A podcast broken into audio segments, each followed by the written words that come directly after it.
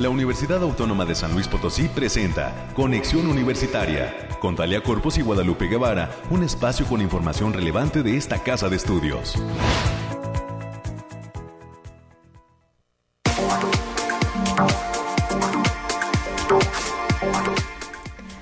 Ya es mañana de viernes 12 de noviembre del año 2021. Muy buenos días, San Luis Potosí.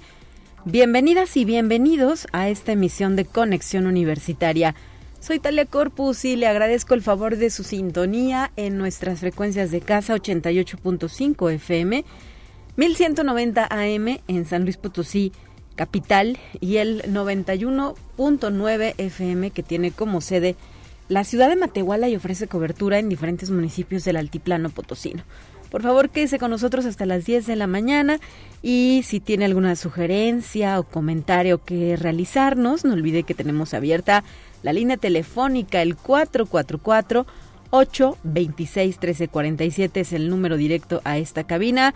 Ya eh, estaremos puestos para recibirlos y eh, pues justo en este sentido quiero agradecer la presencia de Ángel en los controles técnicos y de Fraín Ochoa en la producción de este espacio de noticias, parte del equipo de Conexión Universitaria que cada mañana de lunes a viernes le ofrece a usted información relevante y de interés sobre lo que acontece en la Universidad Autónoma de San Luis Potosí. Hay que señalar que el próximo lunes, por ser un día de asueto general, un día inhábil, estaremos fuera del aire, por lo que será el martes cuando mi compañera Guadalupe Guevara regrese a estos micrófonos para dar eh, voz y noticias de eh, lo que acontece en nuestra institución. Y cuando son ya las 9 de la mañana con 4 minutos, le platico a usted lo que tenemos preparado para este viernes. Eh, la primera entrevista del día será para conversar con la doctora Blanca Araceli Rodríguez y el doctor Luis Cabrera Chim de la Facultad de Psicología, que nos estarán platicando los detalles del seminario institucional titulado las didácticas disciplinares en Latinoamérica, español y matemáticas que eh, organiza esta entidad académica. A las 9.30 de la mañana nos enlazamos hasta la Escuela Preparatoria de Matehuala para conversar con su director, el licenciado Roberto de Jesús Gutiérrez Cruz, quien nos va a platicar eh, pues qué está planeando en torno a esta 14 edición de la Feria Vocacional preparando tu futuro. Y por último, en el último eh, bloque de entrevistas a las 9.45 de la mañana, recibiremos en la línea telefónica al doctor Emilio Jorge González Galván, director de la Facultad de Ingeniería, quien también nos viene a dar detalle de qué actividades se han preparado en torno a la 36 Semana de Ingeniería. Esto y nuestras secciones de costumbre, que ya están preparadas para presentárselas a usted en los siguientes minutos, darán forma al programa del día de hoy, que por cierto es el Día Nacional del Libro, como ya se ha mencionado, ¿verdad?, en estos micrófonos. Eh, hay actividades eh, para conmemorar esta fecha y eh, pues hay que sumarnos y lo mejor de ello es que, más bien, la invitación sería en todo caso a que nos, nos quedáramos, ¿verdad?, con este gusto y este amor por los libros, las letras y los autores. A través de las redes sociales, por ejemplo, de la, de la licenciatura en lengua y literatura hispanoamericanas, usted podrá apreciar algunas actividades que se están impulsando de carácter, carácter virtual. Y bueno, pues qué decir que el día de hoy también la Facultad de Ciencias de la Información pondrá su granito de arena para celebrar esta fecha, así como la librería de la UASLP que estará participando en una actividad impulsada desde la Secretaría de Cultura del Gobierno del Estado de San Luis Potosí. Hay un mercadito editorial que eh, se realizará a lo largo de este viernes 12 de noviembre en las instalaciones de la Casa del Poeta Ramón López Velarde en Vallejo número 300, en el barrio de San Miguelito, desde las 11 de la mañana y hasta las 8 de la noche. Se trata del mercadito editorial y ahí andará eh, la librería universitaria con sus materiales. Son las 9.6, vamos a iniciar.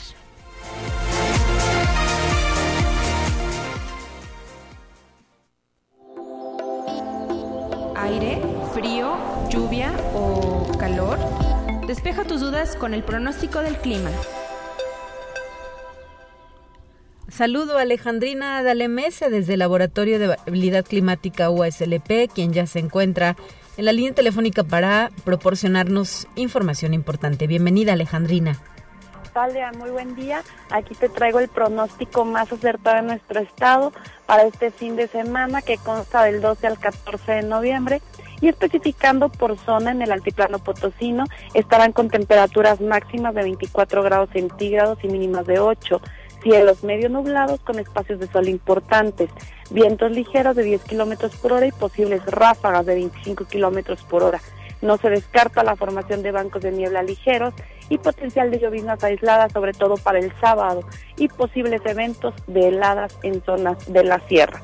En la zona media habrá temperaturas máximas de 27 grados centígrados y mínimas de 13, cielos mayormente nublados con lapsos de sol importantes vientos ligeros 10 kilómetros por hora y posibles ráfagas de 25 kilómetros por hora. No se descartan algunos bancos de niebla, sobre todo en zonas de la sierra, y potencial de precipitaciones puntuales, principalmente para viernes y sábado. En la Huasteca Potosina se encontrarán con temperaturas máximas de 31 grados centígrados y mínimas de 17. Cielos medio nublados con lapsos de sol disperso pero importantes. Vientos ligeros de 5 kilómetros por hora y posibles ráfagas de 15 kilómetros por hora. No se descarta la formación de bancos de niebla matutino, sobre todo en zonas de la sierra, y potencial de lloviznas generalizadas para sábado, en especialmente en zonas altas. Y en la capital potosina se presentarán temperaturas máximas de 23 grados centígrados y mínimas de 6, cielos medios nublados con espacios de sol de importancia, vientos ligeros de 15 kilómetros por hora y posibles ráfagas de 35 kilómetros por hora. No se descarta la formación de bancos de niebla matutinos y potencial de lloviznas puntuales, sobre todo para el sábado por la tarde, así como posibles eventos de heladas en zonas de la sierra. Nuestras recomendaciones para este fin de semana largo, que por supuesto hay que mencionarlo, es que nos sigamos cuidando, que no bajemos la guardia, que tratemos de salir lo menos posible y que usemos nuestro cubrebocas. Asimismo, avisarles que continúa el factor de radiación ultravioleta a nivel bajo a ligero, por lo que se debe considerar no exponerse al sol más de 35 minutos consecutivos en horas de mayor insolación. También avisarles que las condiciones de formación de bancos de niebla matutinos, especialmente en zonas de la sierra, se estarán haciendo presentes y las mañanas serán frías y las tardes calientes. No se descartan eventos ligeros de heladas en las zonas de la sierra, así como eventos de precipitaciones, sobre todo para viernes y sábado, por el paso del, por el paso eh, debido al paso del territorio del Frente Frío, por el territorio potosino, perdón, el Frente Frío número 8. Hasta aquí el pronóstico del clima, Talia. Muchísimas gracias, Alejandrina. Saludos y hasta la próxima semana. A cuidarnos. Nos vemos. Hasta luego. Chao. Bueno, pues así las cosas con el clima, 9 de la mañana ya con 10 minutos antes de dar paso a nuestra siguiente sección me gustaría eh, señalar eh, pues eh, que el gobierno del estado de San Luis Potosí nos está recordando que continúa la aplicación de la vacuna contra COVID-19.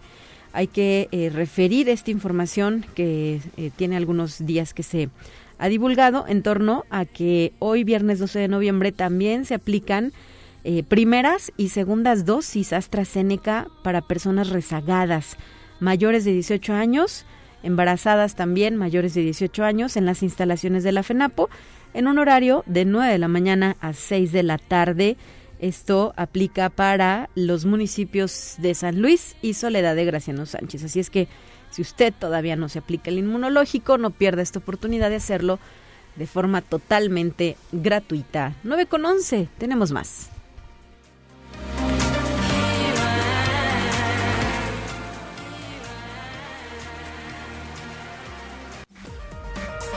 Noemí Vázquez Saldaña con lo más relevante del reporte COVID-19.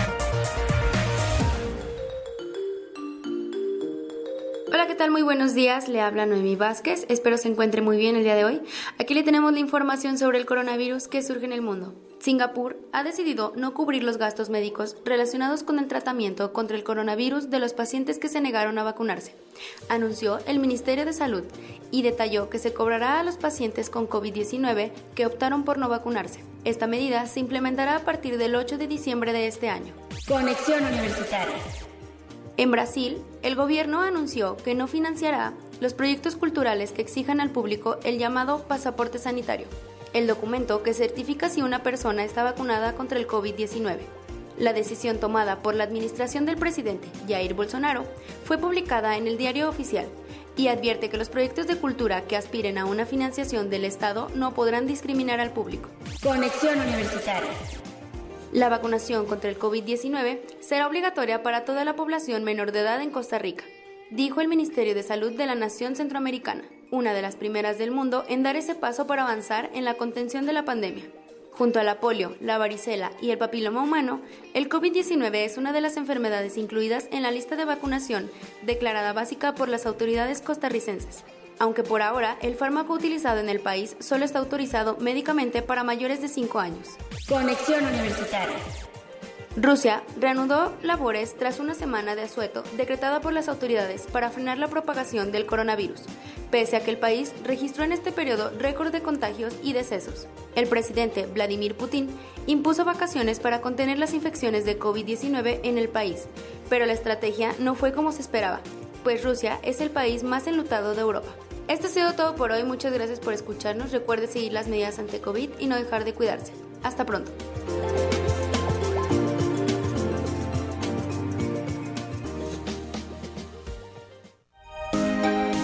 Escucha un resumen de Noticias Universitarias.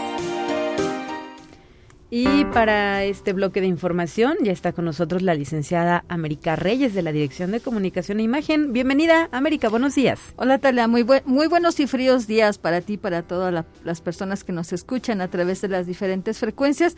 Pues sí, hoy hay mucha actividad, sobre todo en este día, el 12 de noviembre, que se celebra el Día Nacional del Libro y precisamente por esta conmemoración, la Facultad de Ciencias de la Información de esta Casa de Estudios preparó un programa con más de 20 actividades relacionadas con la lectura, donde se busca fomentarla como medio de conocimiento e incluso entretenimiento.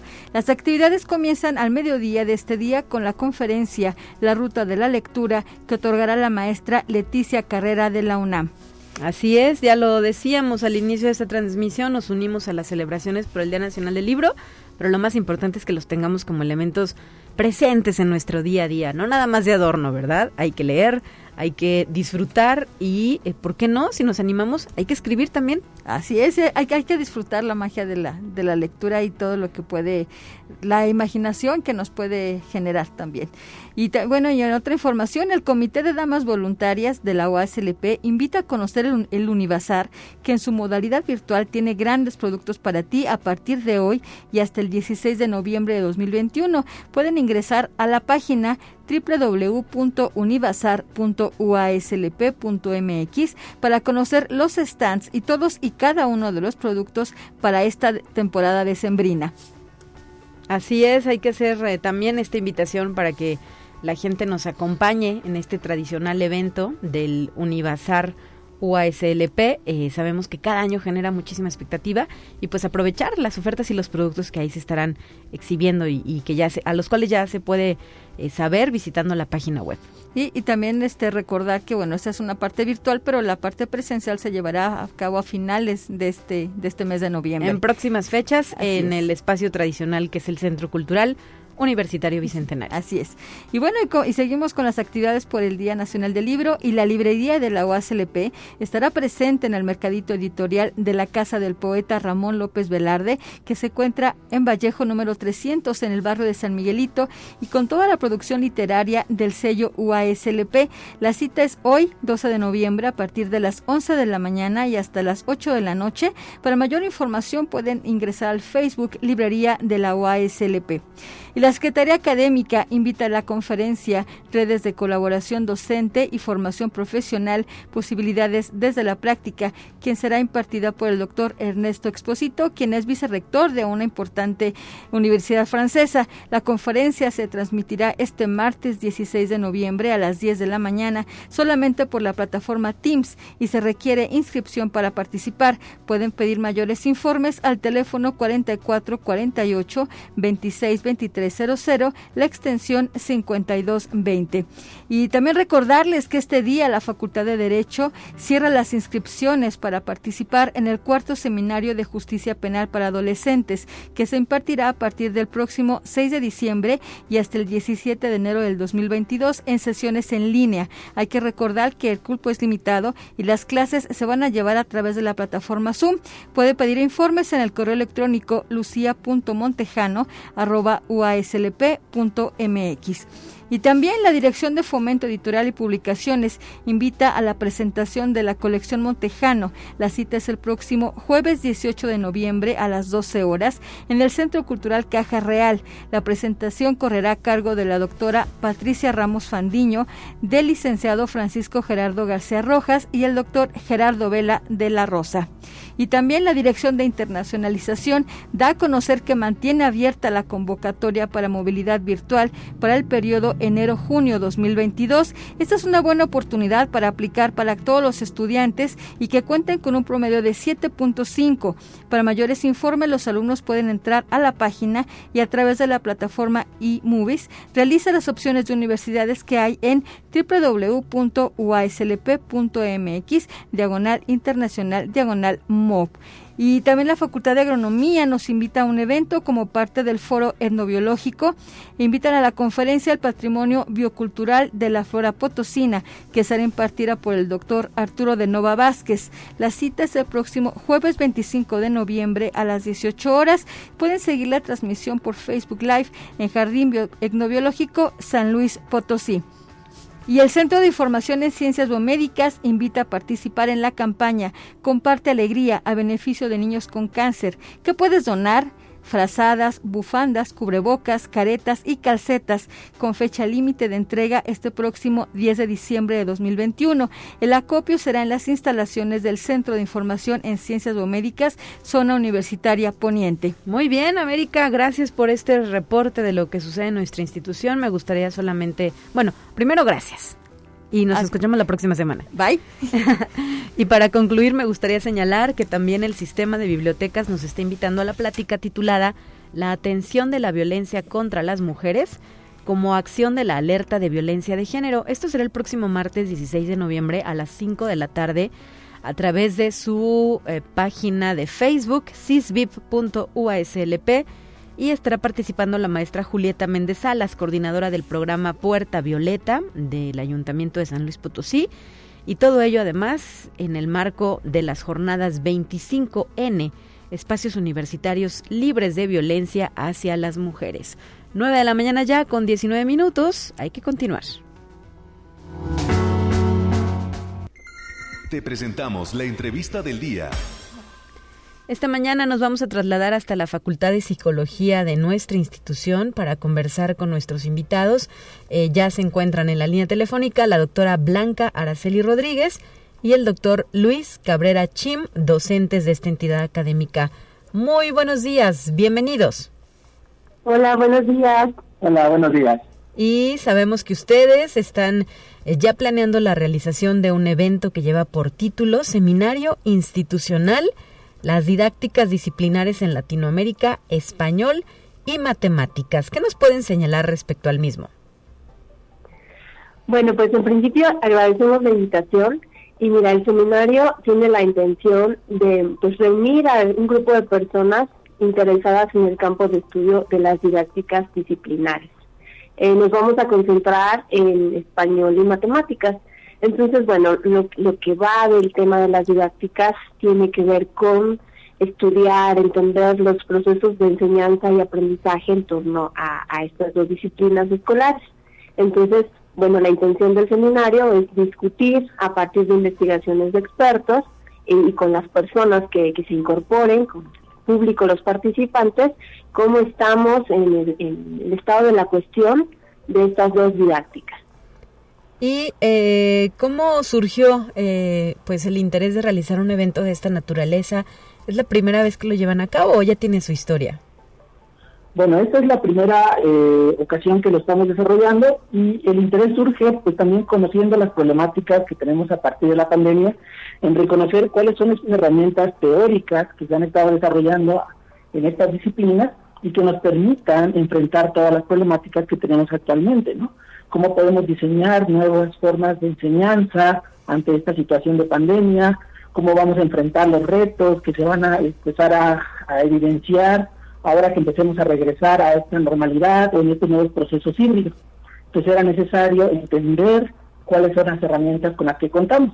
Ese es uno de los objetivos que también tenemos eh, con este seminario.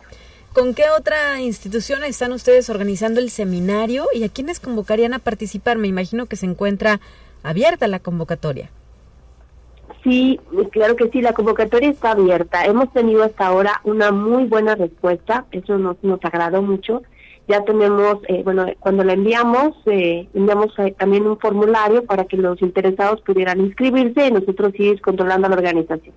Este, entonces también ahora viendo la, la respuesta, eh, decidimos que se transmita también vía Facebook. Esto eh, se va a realizar en coordinación con la Escuela Normal del Estado de Veracruz. El, el área de posgrado de la normal también está participando en la organización.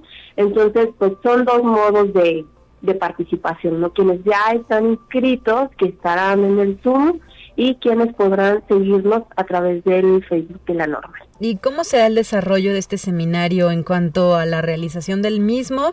¿Cuándo arranca y eh, pues cómo serán estas sesiones?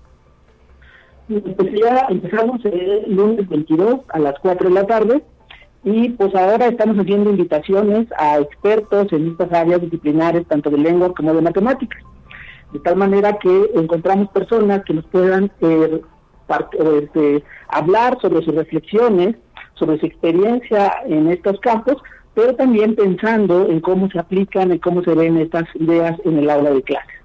Es importante, eh, o bueno, creemos importante la respuesta que hemos tenido de los participantes, porque en verdad tenemos una diversidad de interesados, desde profesores de universidad hasta profesores de primaria, de preescolar, pasando incluso por estudiantes de estas disciplinas de diferentes partes de San Luis Potosí e incluso de algunos otros estados. ¿De qué otras entidades estarían participando? En cuanto a los participantes que ya están inscritos, tenemos eh, colegas de Querétaro, tenemos de Veracruz, tenemos también a alguien de Guerrero y eh, del lado de los ponentes, pues nuestros primeros participantes, eh, la doctora Dora Riestra, que es de Argentina, y el doctor eh, Javier Lezama, que es mexicano, trabajando en el CICATA del Instituto Politécnico Nacional. Muy bien. En este sentido, me gustaría también preguntarles, ¿tiene algún costo la participación en el seminario? No, claro que no, es este, totalmente gratuito, es por el interés de, de estar, de aprender, de discutir con los interesados, eh, pues estos procesos de enseñanza y aprendizaje en educación básica. Perfecto, pues ojalá que lleguen muchos más participantes. En el caso de San Luis Potosí, y hablando de instituciones, ¿a quiénes les podría interesar? Bueno, pues ahora eh, creemos podríamos interesarles bueno, a nuestros estudiantes, por supuesto, de aquí de la licenciatura eh, y de la Facultad de Psicología, pero también a otras instituciones dentro de la misma facultad, como la Facultad de Ciencias, que también tiene eh, licenciaturas enfocadas a la enseñanza. Están todas aquellas instituciones también enfocadas a estos aspectos, como la Benemérita, la UPN, que también tenemos participantes de ahí, pero también está abierto a todos aquellos que estén interesados en mejorar sus procesos de enseñanza y aprendizaje. Nos eh, causa mucho gusto ver a profesores que tal vez no sean propiamente de los ámbitos de educación, pero que están interesados en mejorar, en conocer cómo mejorar estos procesos. Así que en realidad está abierto a todo aquel profesor que quiera mejorar los procesos de enseñanza y aprendizaje en estas dos disciplinas. ¿Se ha planteado elaborar algún producto final como resultado del seminario? No, no, no, la dinámica es em, pues la asistencia a estas sesiones que serán mensuales. La primera es, como decía mi compañero, el 22 de noviembre, la segunda será el 6 de diciembre. Eh, por vacaciones, pues ahí nos ajusta el mes. La siguiente es en enero. Y la intención es que algunos ponentes están enviando eh, textos que son parte de sus artículos que van a, hacer una, un abordaje más redondo de su exposición. Entonces, la solicitud de los ponentes es que, que se revisen estos documentos. Y eh, nosotros llevaremos el control de la asistencia, pero no se solicitará un producto final, no, no, no hay una mm, nota de acreditado o no acreditado. Muy bien. Bueno, pues eh, reitérenos algún correo electrónico o línea telefónica para solicitar informes o proceder ya a la inscripción a este seminario interinstitucional que lleva por título Las didácticas disciplinares en Latinoamérica, Español y Matemáticas. Bueno, pues podrían contactarnos a cualquiera de nosotros dos por nuestros correos electrónicos de la universidad. En mi caso es luis.cabrera.uaslp.mx y el mío es araceli.rodríguez.uaslp.mx. Eh, también enviaremos eh, a través del cartero el cartel con las, los datos específicos de la presentación que tendremos el 22 de noviembre. Perfecto, pues ahí eh, está la información disponible para las personas interesadas en abordar estos tópicos. Muchísimas gracias por haber estado con nosotros y enhorabuena por este proyecto que ustedes inician, doctora Blanca Araceli Rodríguez, doctor Luis Cabrera Chim, docentes de la Facultad de Psicología de la UASLP. Muchas gracias por la invitación. Gracias. 9 de la mañana ya con 27 minutos. Antes de irnos a la pausa, me gustaría referir que la Facultad de Derecho Abogado Ponciano Arriaga Leija, la licenciatura en Criminología, que ahí se imparte el Cuerpo Académico de Criminología y Ciencias Forenses, así como la Comisión Ejecutiva Estatal de Atención a Víctimas, dio a conocer el día de ayer a los ganadores del cuarto concurso estatal de ensayo criminológico. Esto tras la sesión realizada el pasado 8 de noviembre. Y eh, pues eh, quienes han ganado el primero, segundo y tercer lugar eh, son los trabajos titulados en este orden la seguridad ciudadana desde una perspectiva criminológica, un medio para fortalecer la participación ciudadana de un seudónimo llamado Kamisu 1997.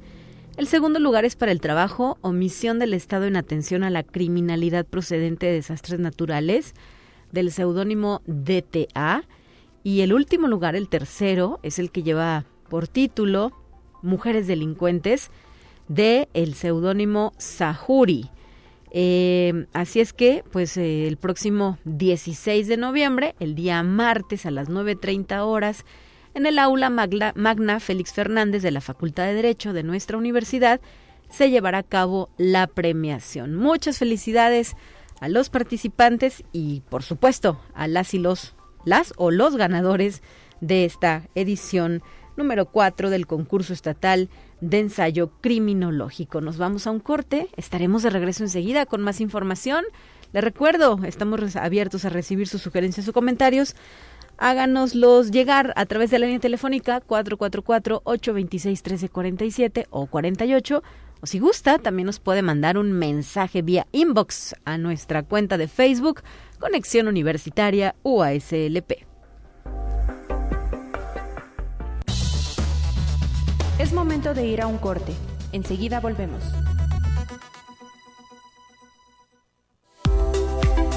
Continuamos en conexión. Volvemos con más temas. Te presentamos la entrevista del día.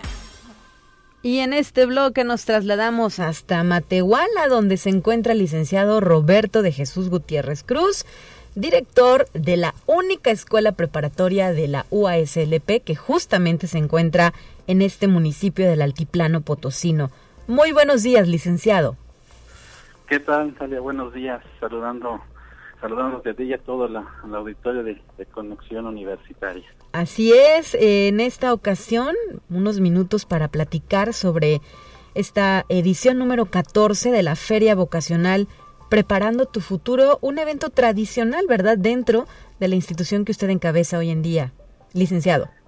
Sí, así es, este, como, como lo mencionan, pues estamos, este, ahora sí que en vísperas de, iniciar ya con esta décima cuarta edición de, pues de una actividad que ha, este, que se ha llevado a cabo con la finalidad, pues, de presentar, ¿verdad?, las mejores o las opciones verdad educativas de educación superior la que tiene nuestra misma universidad ¿verdad? y, algunas otras este, instituciones también de educación superior que existen en tanto en la región verdad como en el como en el estado. Esta feria vocacional se prepara para los alumnos de qué grado licenciado Sí, es, está específicamente eh, dirigida a los estudiantes que, que egresan. En este caso, como nosotros somos una escuela de eh, un bachillerato de dos años, se dirige a los a los que, están en segundo año, que ya están próximos a, a partir de pues de enero de, decidir, de tomar una esa decisión de, de, qué este perfil profesional van a van a, este, estudiar, ¿verdad? ¿Ellos terminarían el próximo agosto o qué será? ¿En junio, julio? En junio, en junio, de 2022 estarían ellos terminando, así es. Y en este sentido, eh, ¿qué eh, opciones, qué programa han preparado ustedes? Sabemos que se va a desarrollar durante varios días el evento. Así es, pues estas ediciones, pues tradicionalmente, desde como lo mencionábamos ya en un inicio, este se hacía de, manera presencial, es un evento de manera presencial, este donde y en un solo día, donde todas las instituciones pues mostraban, ¿verdad? Pero derivado de esto de la, de la, de la pandemia, desde el año pasado, la edición 13 y esta edición 14, este, lo estamos presentando de manera de manera virtual, de manera virtual y, derivado también de esta misma característica, pues nos vemos en la necesidad de, extenderlo un poquito en, los tiempos, ¿no? en, más días, para poder abarcar todas las, opciones que, por aquí se puedan presentar. ¿Cuántas, eh, ¿Cuántos días van a ser y cuáles? Sí, estamos hablando de a partir del día 16, del 16 de, noviembre hasta el 19. Hablamos de cuatro días en un horario aproximado de 9 de la mañana a 2 de la tarde. O sea, la, la jornada normal del, del chico en clases. Así es, así es. ¿Y cuántas escuelas participarían? Estamos hablando de que están participando como, como ponentes todas las entidades de, de nuestra universidad. Y también se están agregando este, algunas de la misma de sí mismo de la región y del estado haciendo un total aproximadamente de, de, 47 instituciones. Muy bien. Y la asistencia sería exclusivamente de estudiantes de la escuela preparatoria de Matehuala eh, cuando teníamos nosotros los eventos presenciales este, que hacía se hacía la ahora sí que para los estudiantes de nuestra preparatoria y se invitaba a los estudiantes también de, nivel medio superior de otros subsistemas que, que están aquí en la región. ¿Cómo cuáles serían? ¿En Covach? Estamos hablando de, de planteles de, de Covach, de planteles de, del sistema educativo estatal regular y algunas instituciones este, privadas que, que, están aquí en la, en la, en la región. Hablábamos de aproximadamente de, de, presencia de, de 1.300 estudiantes aproximadamente, allá junto con los de, de, nuestro bachillerato universitario en ese evento. Pero dadas las características de lo que implica la, red social, la virtualidad, pues esta, eh, bueno, dentro de las ventajas que tiene todo esto, pues tenemos la oportunidad de extender aún más verdad este este evento por el alcance de la, de la red social. Y e hicimos pues la, la invitación a, a, las escuelas incorporadas verdad a la universidad que tiene en cuanto a nivel medio este, superior. Y estamos hablando que, que si que, en conjunto podremos tener un alcance un alcance aproximado hasta de, de mil estudiantes Wow, será una, una gran feria vocacional, ¿verdad? Así es, así es. Y bueno, es una de las de las ventajas, ¿no? Como menciono, que tiene que tiene esta parte de la de la virtualidad, ¿verdad? En, ese sentido. Y esta sería la primera vez, permíteme hacerle la pregunta al licenciado, que se suman más personas, es decir, para alcanzar esta cifra de hasta cinco mil participantes. Así es, es la, es la primera. El año pasado, este logramos una, una participación un poco menor, bueno, yo creo que menos de la mitad, ¿verdad? Pero en esta ocasión este, tuvimos esa esta oportunidad de, de, que nuestra invitación llegara o alcanzara hacia las demás instituciones, ¿verdad? Y eso es más o menos lo que estamos esperando. Y es que esta actividad que ustedes impulsan desde la Escuela Preparatoria de Matehuala vendría a abonar la idea de que las y los jóvenes pues continúen con su formación profesional. Bien sabemos que estos tiempos de pandemia fueron complicados para muchísimas familias. Hubo quienes tuvieron que abandonar sus estudios, pero eh, pues ojalá que quienes hoy se forman ahí, no solo en la EPM, sino también en otras instituciones de educación media superior, eh, pues tengan ese interés y vean la necesidad de continuar con su formación profesional. Así es, digo, es una, una parte este, importantísima, ¿no? Nosotros como parte de la, de la universidad, como parte de, de ahora sí que del nivel medio superior, pues vemos la, la, importancia ¿no? que tiene que tiene esta, esta, esta parte de, que los estudiantes puedan continuar ¿verdad? sus estudios a nivel superior, independientemente a lo mejor de las circunstancias, ¿no? Uno busca de la mejor manera este, tratar de, coadyuvar a que tengan una un abanico de, opciones, ¿verdad? Y más por el apoyo también que tenemos de, nuestra misma universidad, ¿no? de las escuelas y facultades de la universidad que, están ahora sí que que tan amablemente aceptan ¿no? el, poder participar ¿verdad? en esta en esta actividad y, pues ellos ofrecer las, este, las opciones de, carreras que, ellos tienen. Licenciado Roberto de Jesús Gutiérrez, tradicionalmente, ¿en qué espacios estudian los egresados de la escuela preparatoria al concluir este nivel? Sí, al concluir en este nivel, pues en un, podemos decir que nuestros egresados, estamos hablando que un 70, de un 70 al 60% este, queda en la, aquí en la región, ¿verdad?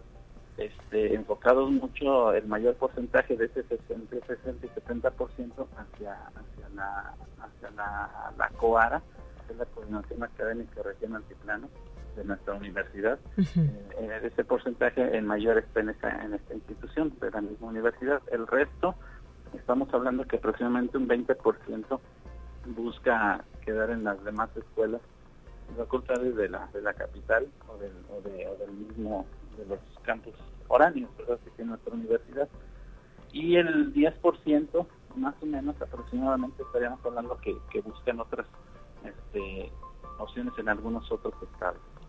¿Cómo que será este Nuevo León, Jalisco? Sí, estamos hablando de, de Nuevo León, ajá, de, ah, precisamente en, en Jalisco este, y algunos en Querétaro o en, Coahuila. ¿Zacatecas no les gusta para estudiar? Este, no, no, no hemos, bueno, no hemos tenido así algún registro de, esa, de, ese, de ese estado, pero más que nada son van hacia Nuevo León, Jalisco, este, Coahuila, aquí bueno lo que es Saltillo, verdad, más más cerca y Querétaro. Muy bien, bueno, pues ahí están los detalles de esta edición número 14 de la Feria Vocacional Preparando tu Futuro. Las eh, sesiones serán plataforma virtual Zoom, ¿verdad? Eh, están en, Teams, Microsoft. Ah, en Teams, ok. En Teams, pero transmitida también en vivo a través de, Facebook. Sí. Por Escuela Preparatoria de Matehuala. Muy bien, gracias por la información, licenciado Roberto de Jesús Gutiérrez Cruz, director de esta escuela preparatoria. Saludos a toda la comunidad universitaria presente en esta zona del altiplano potosino. Sí, no, muy agradecido con ustedes y esperemos que este evento cumpla las expectativas y, estamos este, a la orden para cualquier duda o comentario. Claro que sí, seguimos en contacto. Muy buen día y excelente viernes. Fin de semana largo en la USLP. Gracias, hasta luego. 9 con 42, tenemos ya lista nuestra siguiente sección. Le invito a escucharla. Entérate qué sucede en otras instituciones de educación superior de México. Con sede en la Universidad de Guanajuato se realizó de manera presencial y remota el encuentro de la Red de Organismos Defensores de los Derechos Universitarios, en el que se desarrollaron mesas de trabajo y actividades para elaborar una declaración de cultura de paz de las instituciones de educación superior que forman parte de dicha red. Conexión Universitaria. En las regiones Sierra de Amula y Sur de Jalisco, la Universidad de Guadalajara reconoce la labor de 124 docentes universitarios al otorgarles contratos definitivos laborales como parte del programa especial para académicos de carrera y carga global de 12 horas. En el Centro Universitario de la Costa Sur se les dio la definitividad a 66 docentes durante una ceremonia celebrada en el Auditorio José Anastasio Monroy de la sede de Autlán de Navarro. Conexión Universitaria. En cumplimiento a lo establecido en el artículo 14 del Estatuto Universitario de la Universidad Autónoma de Coahuila, el rector Salvador Hernández Vélez tomó protesta a los nuevos integrantes de las academias de profesores de la Unidad Saltillo para el periodo 2021-2023. Las academias de profesores en la máxima casa de estudios tienen como misión buscar de manera permanente la pertinencia y continuidad de los programas y planes de estudio de las diferentes áreas del conocimiento, así como promover y participar en aquellos eventos académicos tendientes a mejorar el desempeño docente por medio de la capacitación y actualización en las técnicas pedagógicas en las disciplinas correspondientes. Conexión Universitaria. El doctor José Antonio Ruz Hernández, rector de la Universidad Autónoma del Carmen, fue ratificado como coordinador de la zona sur durante la tercera sesión ordinaria 2021 del Consejo de Rectores del Consorcio de Universidades Mexicanas, el CUMEX Asociación Civil, la cual se llevó a cabo de manera mixta en la Universidad Autónoma de Baja California Sur, en La Paz, Baja California Sur, durante la tercera sesión ordinaria del Consorcio de Universidades Mexicanas. El rector de la Universidad Autónoma de Baja California Sur, doctor Dante Salgado González, asumió la presidencia de este importante organismo que aglutina a instituciones de educación superior caracterizadas por cumplir con una serie de indicadores de alta competitividad académica.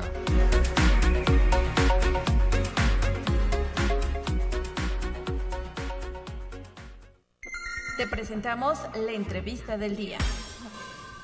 Para concluir esta mañana de noticias y novedades universitarias, está en la línea telefónica el doctor Emilio Jorge González Galván, quien es director de la Facultad de Ingeniería, y a quien le agradezco estos minutos para platicar sobre actividades que ustedes están emprendiendo. Doctor, adelante, buen día. Talia, ¿cómo estás? Buenos días, qué gusto saludarte y, y, muchas gracias por permitirnos este espacio para pues dar a conocer algunas actividades que vamos a tener durante la próxima semana específicamente nuestra semana de ingeniería. Ya la edición número 36, ¿verdad? Es correcto, 36. Desgraciadamente el año pasado, pues por el mismo tema de contingencia, pues no hubo, no hubieron las condiciones para poder realizarla, pero este, este año no podía faltar ya este muy importante evento para la facultad. ¿Y durante cuántos días se va a desarrollar? ¿Del 16 al qué? Va a ser 16 al, al día 19. Van a ser esta, esta semana un poquito corta, pero muy intensa de actividades, muy eh, completa, diría yo, con los programas que hemos en el programa que hemos organizado para, para este evento. Y me llama la atención particularmente, eh, pues que tienen eh, algunos con, algún concurso, ¿no? Van a entregar premios de una distinción a la mejor tesis de licenciatura, de maestría, de doctorado. ¿Este fue una nueva propuesta al interior de la facultad, doctor? Efectivamente, realmente nos interesa el poder eh, pues propiciar que los estudiantes, eh, dado que tienen muchas oportunidades de, y muchas opciones para eh, titulación, pues nos interesa rescatar y promover esta modalidad de titulación a través de tesis. Y qué mejor manera de premiar aquellas tesis que de acuerdo a un jurado eh, se evaluaron como las mejores tesis, en este caso, tanto para nivel de licenciatura como nivel de maestría y nivel de doctorado. Tenemos ya por ahí, este, se elaboró una, una eh, eh, convocatoria que con base en esa convocatoria se hizo la evaluación totalmente transparente y abierto pues a todos los miembros de la comunidad de, de la Facultad de Ingeniería y pues tenemos ya nuestros eh, ganadores por ahí que vamos a estar entregando su reconocimiento eh, el día martes que haremos la inauguración de esta Semana de Ingeniería. Así es. ¿Y qué más tienen en puerta? ¿Cómo se configuró el programa de esta semana? Bien lo señala, intenso, ¿verdad? Lo que se vivirá, además hay que decirlo, en una de las facultades más grandes de nuestra universidad. Efectivamente, creo que la facultad está en este momento más grande de toda la universidad y, nos da mucho gusto de veras poder compartir ahora que se puede en este esquema híbrido, en este esquema eh, virtual también. Eh, vamos a, hacer público a través de nuestras redes sociales eh, la programación de los eventos en los cuales pues los eh, las personas interesadas podrían acceder a los eh, enlaces por ahí que están puestos dentro de, nuestro programa. Y evidentemente iniciamos justamente con esta inauguración presencial a las 9 de la mañana en el auditorio en el cual vamos a dar entrega de este reconocimiento a las mejores tesis, pero también un reconocimiento muy especial a investigadores de, la facultad en tres categorías, que son la de investigador promesa, eh, la de investigador en consolidación y la de investigador consolidado, que también pues espero sea una bonita experiencia, una bonita eh, reconocimiento y que sea algo que nos eh, permita pues motivar a los profesores a dar lo mejor de cada uno de nosotros para nuestros estudiantes aquí, aquí en la facultad. Y adelante. sí, tenemos configurados un programa de más de 100 eventos entre, bueno, una conferencia magistral que nos va a impartir por aquí una, una empresa, eh, una empresa dedicada al desarrollo de productos agrícolas, pero con un gran elemento de automatización que impacta a muchas de las áreas de aquí de la Facultad de Ingeniería. Eh, los eventos son organizados en conjunto entre eh, pues, eh, profesores, jefes de área, coordinadores y también por los estudiantes quienes han tenido también una, una participación muy activa en la conformación también de, nuestro programa. Y algo también que es muy importante mencionar, Talia, para esta semana, es que esta enmarca el 30 aniversario de nuestra área de ciencias de la computación, y el 60 aniversario también de eh, la carrera de ingeniería en geología, que son pues fechas importantes para nosotros y que van a estar también eh, celebrándose a través de algunos eventos, algunas actividades muy puntuales dentro de este muy enorme programa, diría yo, más de 100 eventos eh, en el que vamos a estar trabajando durante la próxima semana. Perfecto, muchísimas actividades que me imagino también eh, pues serán disfrutadas por los propios estudiantes de, la, de las licenciaturas que ahí se ofrecen. Eh, es correcto, sí, ahí eh, hay un programa, bueno, no solamente algunas pláticas muy interesantes, este, encuentros con egresados, seminarios con alumnos, pero también los estudiantes, bueno, con esa inquietud que tienen, han también organizado algunos eventos por ahí que convocan también en una modalidad virtual y también en una modalidad presencial a algunas actividades eh, pues eh, más lúdicas, más de entretenimiento por ahí que están eh, trabajando y que han conformado ellos con mucho cuidado, tengo que decirlo, atendiendo a todas las condiciones de, seguridad sanitaria importantes de mantener en estos momentos pero que los han preparado ellos también con, mucho cariño, con mucho, entusiasmo y que con gusto vamos a, apoyar en la realización aquí durante la próxima semana. Después de estos meses, más de un año también de pandemia, eh, doctor em, Emilio Jorge González Galván, sería este pues uno de los eventos emblemáticos, ¿no? En el marco del regreso a nuestra nueva normalidad.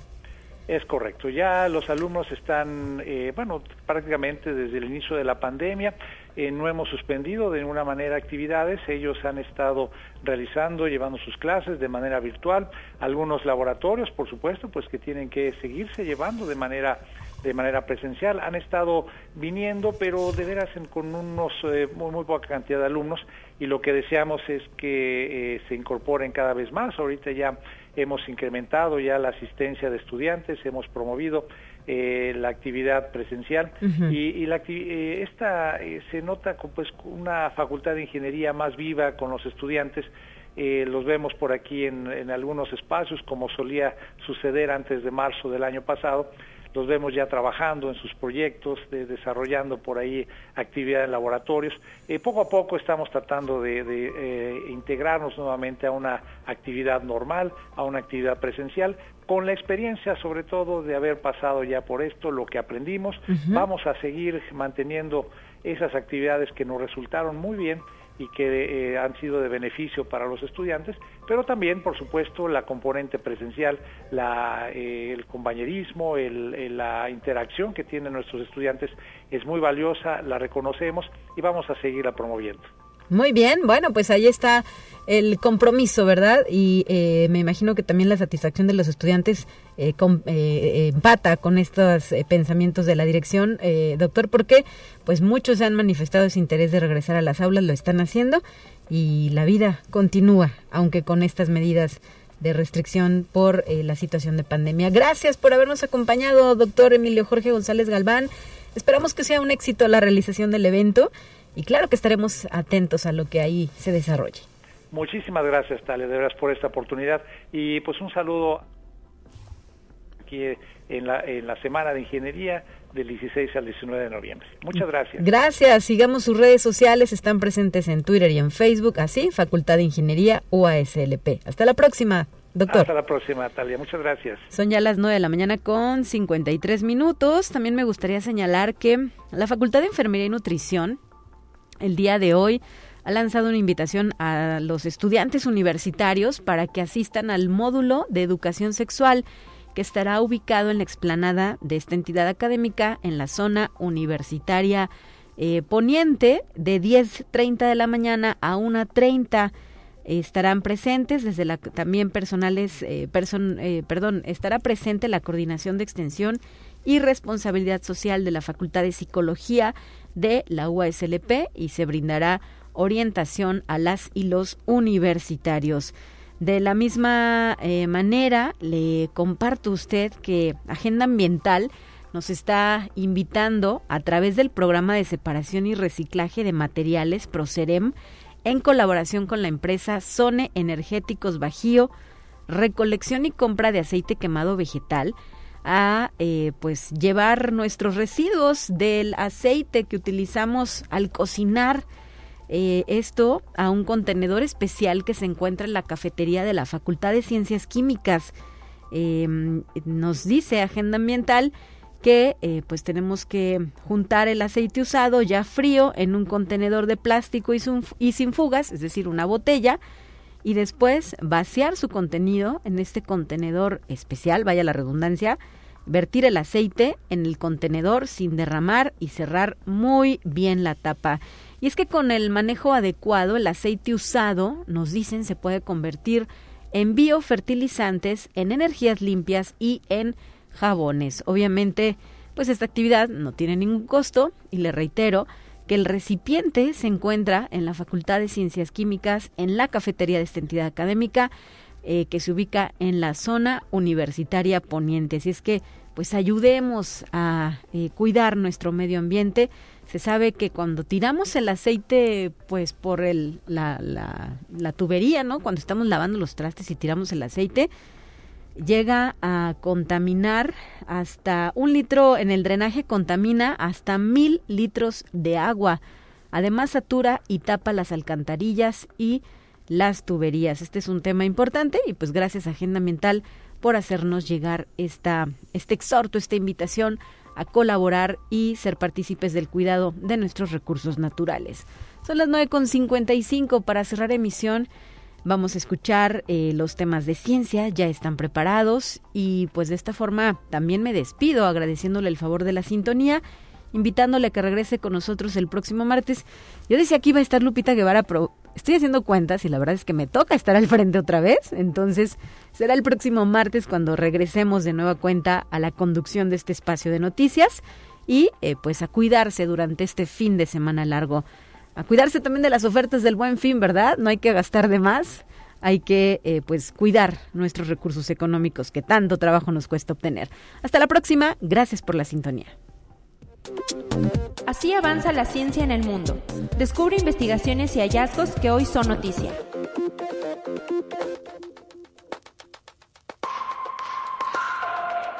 Las colillas de cigarro representan más del 30% del total de los desperdicios que hay en el medio ambiente y el desecho más numeroso del planeta hecho por los humanos. Reptiles, peces y hasta aves mueren envenenados al comer estos desperdicios. Cada colilla de cigarro contiene hasta 400 sustancias tóxicas. Cada colilla de cigarro tarda hasta 10 años en degradarse, ya que están hechas con acetato de celulosa, que es un derivado del petróleo. Conexión Universitaria bajo el porcentaje de personas que componen la clase media en México, en poco más de 6 millones, la cifra actual, según datos del INEGI, está en 47.2 millones de personas, que representan el 37.2% de la población. Todos ellos componen la clase media en México, de acuerdo con el Instituto Nacional de Estadística y Geografía, el INEGI, usando los niveles de gastos reportados en la encuesta nacional de ingresos y gastos de los hogares El INEGI calculó que la población de clase media en el año 2020 fue inferior a los 53.4 millones de personas que había en el 2018, cuya proporción fue del 42.7%. Conexión Universitaria Guanajuato llevó a cabo el primer foro de Economía Digital Europea México como una iniciativa organizada por la delegación de la Unión Europea en nuestro país en colaboración con IDEA Guanajuato. Allí el gobernador Diego Sinué Rodríguez Vallejo dijo que la economía digital es el eje de la economía actual. De manera adicional, dijo que la tecnología genera valor, genera productos y servicios atractivos a la sociedad e invitó a acercarse a ella, pero con un sentido humano, para que sus productos y servicios mejoren el entorno. Conexión Universitaria la aplicación de mensajería instantánea WhatsApp ha activado una función con una beta abierta que permite recibir y enviar mensajes desde WhatsApp Web o WhatsApp Escritorio sin necesidad de que el teléfono móvil esté encendido o conectado a una red inalámbrica. La plataforma ha extendido la opción multidispositivo a todos los usuarios a través de la opción de dispositivos vinculados que ofrece la versión beta.